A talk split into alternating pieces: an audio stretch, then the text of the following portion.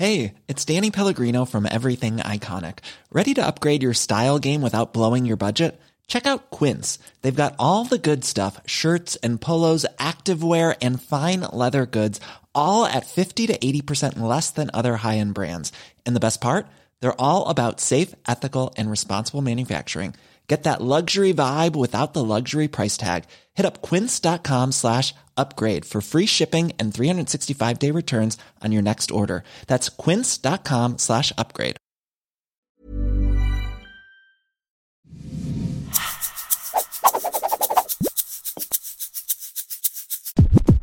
Amigas y amigos, bienvenidos a este espacio de negocios. Eh, tengo la fortuna y el privilegio de que nos acompaña el día de hoy Leonel Chapa sobre eh, un tema que ha sido de, interés, sobre todo en los últimos años. Eh, el tema de las inversiones se ha puesto de moda, pero en específico, creo, considero, de punto de vista muy, muy, muy personal, que una manera de, invertir muy fácil es a través de un producto financiero que se llaman ETFs, ¿no? Y creo que ha circulado en redes sociales eh, de estos famosos o estos influencers financieros, es algo que promueven mucho y es por eso que me di la tarea de buscar a Leonel como experto en, en los ETFs. Leonel, ¿cómo estás?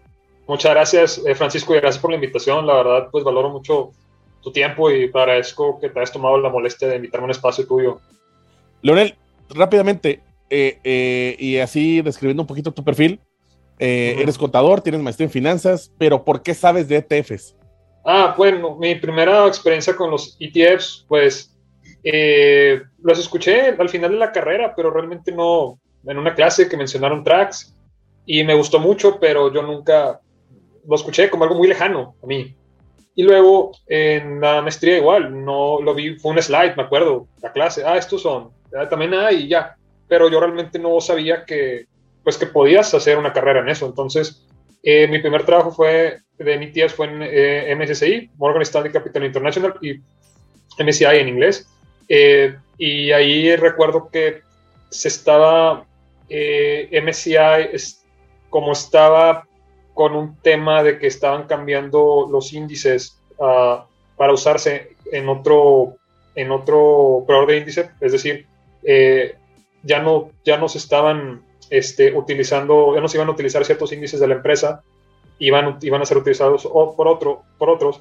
Entonces, eh, se, se, hace un equipo de estrategia de, que consistía en, en captar más este, clientes haciendo índices para construir ETFs. Entonces, pues me tocó conocer desde cero regulaciones, el market landscape, eh, todo, desde, porque me tocaba explicarle mucho a, a gente de ventas. Entonces, eh, porque pues ellos no, a veces no pueden, no pueden profundizar mucho, entonces pues había un equipo de estrategia que era el que decía, vamos a hacer este nuevo producto, vamos a hacer este índice de China, por decir un, algo, un ejemplo. Entonces, ese, ese fue mi primer acercamiento profesional, ya, ya serio.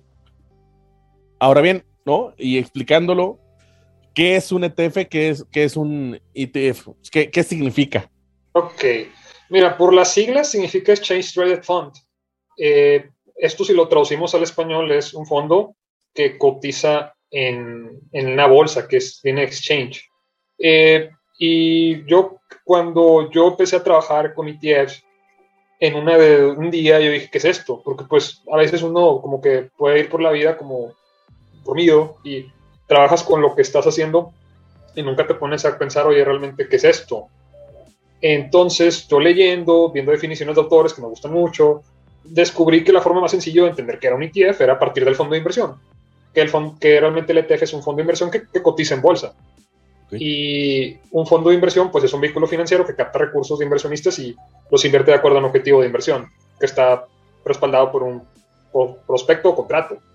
Eh, y ese fondo, cuando cotiza en bolsa, se le llama ETF, porque un fondo de inversión eh, tradicional no cotiza en bolsa. Entonces, eh, esa es la gran diferencia. Y esa diferencia eh, es bastante significativa. Quizás, quizás es, sencilla en el, en, el, hablar, pero realmente es una diferencia bastante complicada porque hacer que un producto financiero cotice en bolsa, en el 93, cuando sale el primer, el primer ETF en Estados Unidos exitoso, en el 91 salió el primero en Canadá, pero no, no despegó.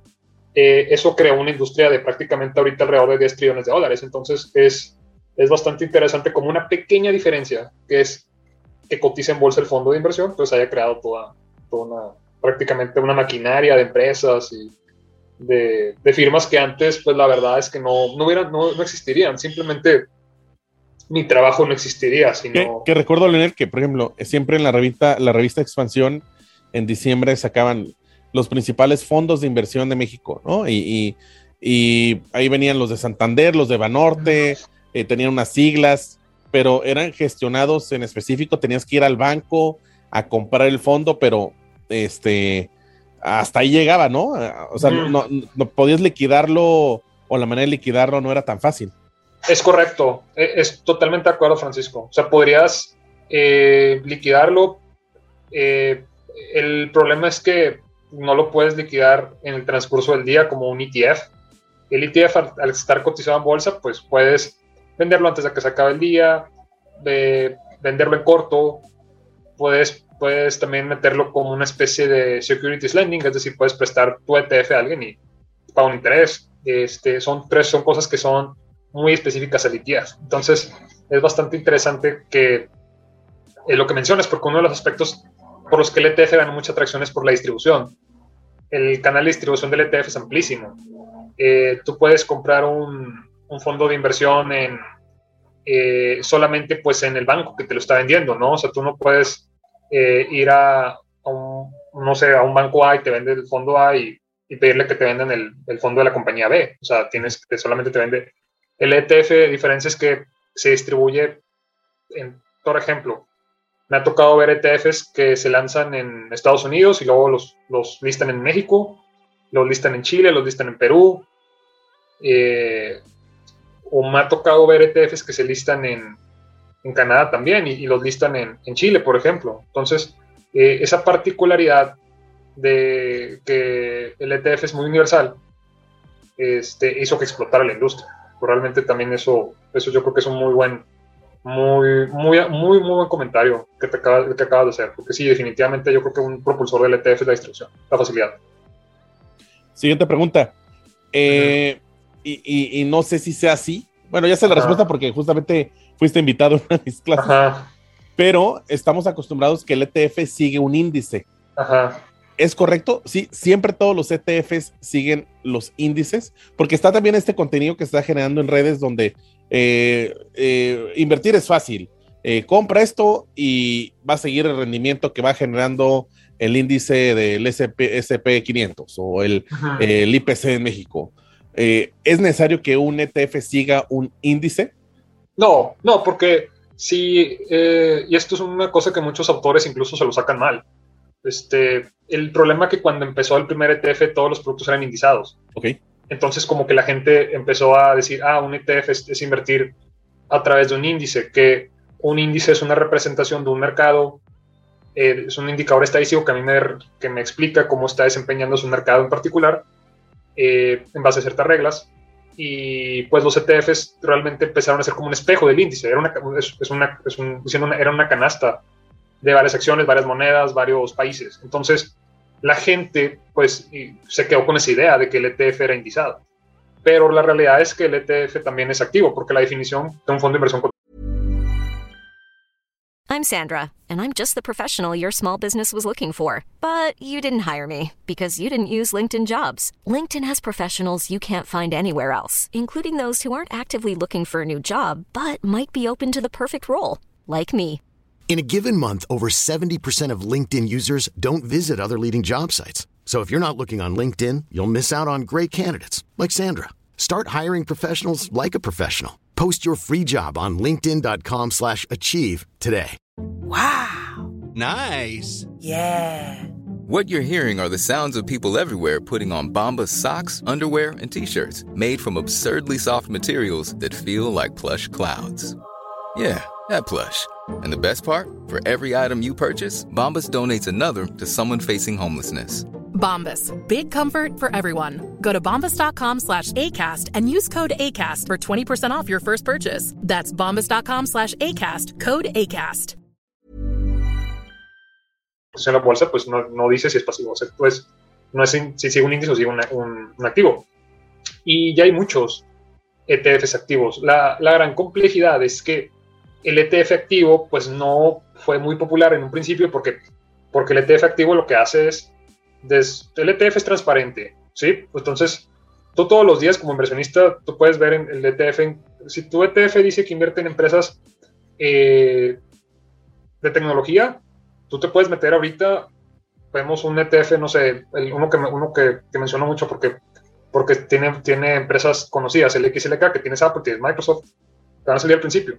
¿Por qué no lo puede ver? El ETF activo, al ser un ETF, que el ETF es transparente, eh, también, también, este, pues, eh, y el detalle es que muchos administradores dicen, oye, pues yo no quiero, como dirán, yo no quiero enseñar, enseñar de más. O sea, yo, yo no quiero enseñar, yo no quiero que me roben mi estrategia. Estrategia de inversión, ¿no? Claro. Y como, como el tema es que es diario, pues yo puedo checar ahorita, ah, oye, fíjate que vendieron este, esta empresa, ¿no? Oye, fíjate que compraron esta. Ah, ok, ya sé.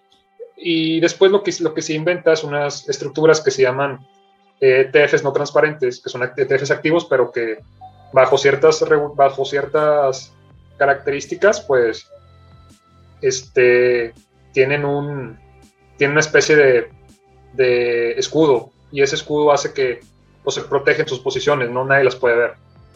¿Cuál, cuál dirías que es la, la mayor ventaja de invertir en un ETF y no en un bono y no en una acción? Pues, ok, en un bono una acción, buena pregunta. Pues yo, yo, pienso que la gran ventaja es la diversificación. Este, y, que, y, que, esa diversificación, eh, porque si, por ejemplo, eh, hay ETFs cuyo, cuyo, mercado secundario es, es, difícil accesar. Por ejemplo, eh, ETFs de, de, países como Kuwait, yo estoy poniendo un ejemplo medio específico, pero hay otros quizás donde, donde es más fácil acceder como mercado americano. El tema es que es más económico comprar, un, si, tú, si tú, por ejemplo, quieres, eres un inversionista en tecnología y tú dices, oye, quizás yo no quiero estar comprando Apple, Microsoft separado. Entonces yo, yo quisiera eh, comprar un, un paquete. Un paquete, exactamente. yo, yo pienso que la diversificación y esa diversificación provoca que hay, hay, un caso bien interesante donde se ha, ha, puesto en evidencia que el ETF tiene un, eh, un bid spread, un precio de compra, eh, la diferencia entre el precio de compra más alto y el precio de venta más, más pequeño, más, este, más chico que esos componentes individuales. Entonces, eh, y esto pasa, por ejemplo, en mercados donde, donde no hay mucha liquidez, como en mercados de bonos. Entonces, es una de las principales ventajas también que yo veo de, de decir, oye, pues eh, la desventaja también que me gustaría incluir es que pues estás pagando una comisión, o sea, o sea, tú cuando compras un ETF, pues tienes que pagar una comisión que realmente a veces es muy pequeña. Entonces, eh, puede que uno tienes que evaluar, oye, me conviene comprar el ETF, me cobra 0.09% de mi inversión, o yo mejor compro las 500 empresas del S&P 500 y me hago, me hago ahí bolas, ¿no? O sea, yo prefiero la primera, pues es este, como, pues por eso vas al dentista, ¿no? O sea, no, por eso, o sea, no, no te lo haces tú mismo, tienes, este, yo creo que esa es la principal diversificación y ahorro, ahorros operativos. Eh, y, y, por último, ¿no? A quienes nos están escuchando, eh, algunos ejemplos o algunas sugerencias de ETFs a, a, a, invertir. Ok, pues mmm, mira, yo siempre he pensado y, y, y, lo he aprendido a la mala que no por ser barato es bueno. Entonces, eh, por ejemplo, cuando empezó este tema de Rusia, Ucrania, que ahorita pues está de moda y que eh, yo recuerdo que hice análisis y los compartía con, con, analistas y toda la gente con la que trabajaba y yo decía, es que se me hace una locura que la gente esté comprando. ¿Por qué se me hace una locura? Porque yo, mm, digo, no soy geopolítico, pero para mí mi, mi idea que esto iba a acabar bastante sancionado Rusia. Entonces, yo dije, me preocuparía donde le, listen los productos porque, es porque, porque no hay liquidez del mercado secundario. O sea, lo van a cerrar. Entonces, ¿qué pasa? El, e uno de los ETFs ya casi perdió el 80% de su valor en un año. Entonces, es increíble.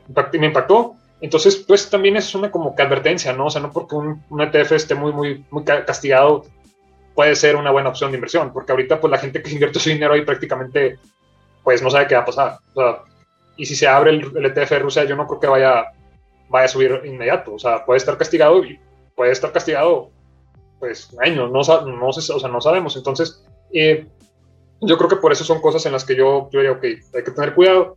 Eh, ahorita con el tema, pues yo, yo puedo, me gusta mucho a mí eh, los ETFs de tecnología, como el XLK, soy fan, este, porque tienes ahí que Apple, tienes Microsoft, y las puedes comprar bastante, es un ETF que es muy económico, o sea, realmente te sale mucho más barato comprar el ETF que invertir en, las dos por tu cuenta. Oye, que, que, también te, te ayudan a, a, entender industrias. Por ejemplo, yo, yo puse una dinámica en mi grupo y por ahí descubrieron este ETF que sigue a las empresas eh, que están en el ecosistema de las mascotas y se llama mm. POS, ¿no? Así como de huella. Ajá. POS. Y, y, lo que hace es que está invirtiendo en las empresas públicas que cotizan en la bolsa.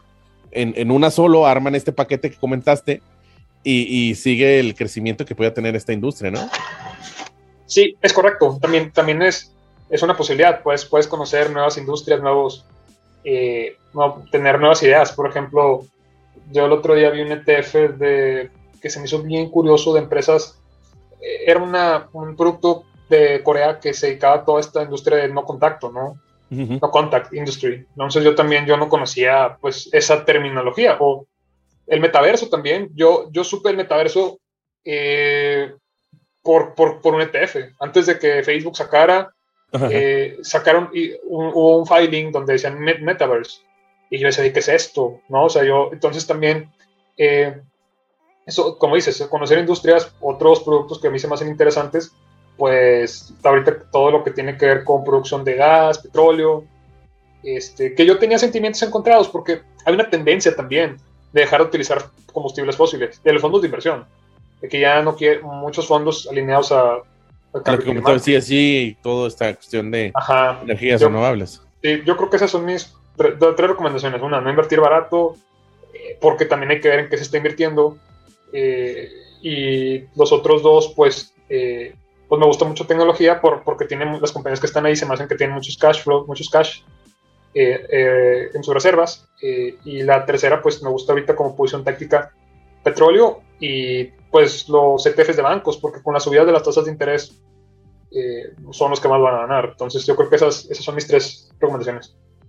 Por último, Leonel, eh, ¿dónde te pueden localizar si tuviera más preguntas acerca de este ecosistema de los, y de las inversiones en ETFs? Ah, claro, yo les paso mi correo, este, eh, leonelchapa.gmail.com, ahí recibo cualquier pregunta, comentario, sugerencia, eh, opinión. Encantado de hablar de esto.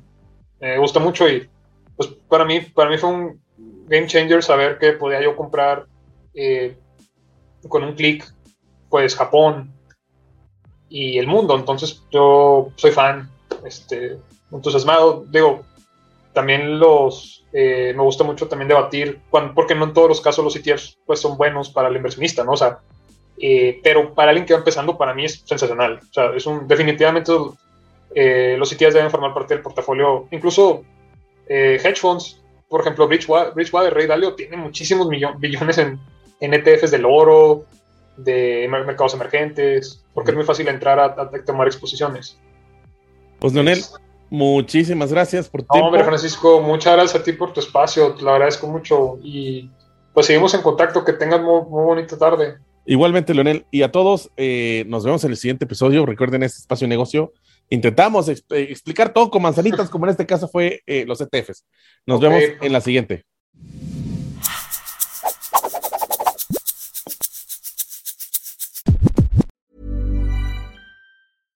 My business used to be weighed down by the complexities of in person payments. Then, Tap to Pay on iPhone and Stripe came along and changed everything. With Tap to Pay on iPhone and Stripe, I streamline my payment process effortlessly. Now I can accept in person, contactless payments right from my iPhone. No extra hardware required. What's truly remarkable is how I can cater to all of my customers' payment preferences. Whether they're using cards, Apple Pay, or other digital wallets, Tap to Pay on iPhone and Stripe ensure a smooth checkout experience every time. And it's not just me. Stripe helps businesses of all sizes, from local markets to global retailers, scale quickly and stay agile. To learn how Tap to Pay on iPhone and Stripe can help grow your revenue and reach, visit stripe.com/tapiphone.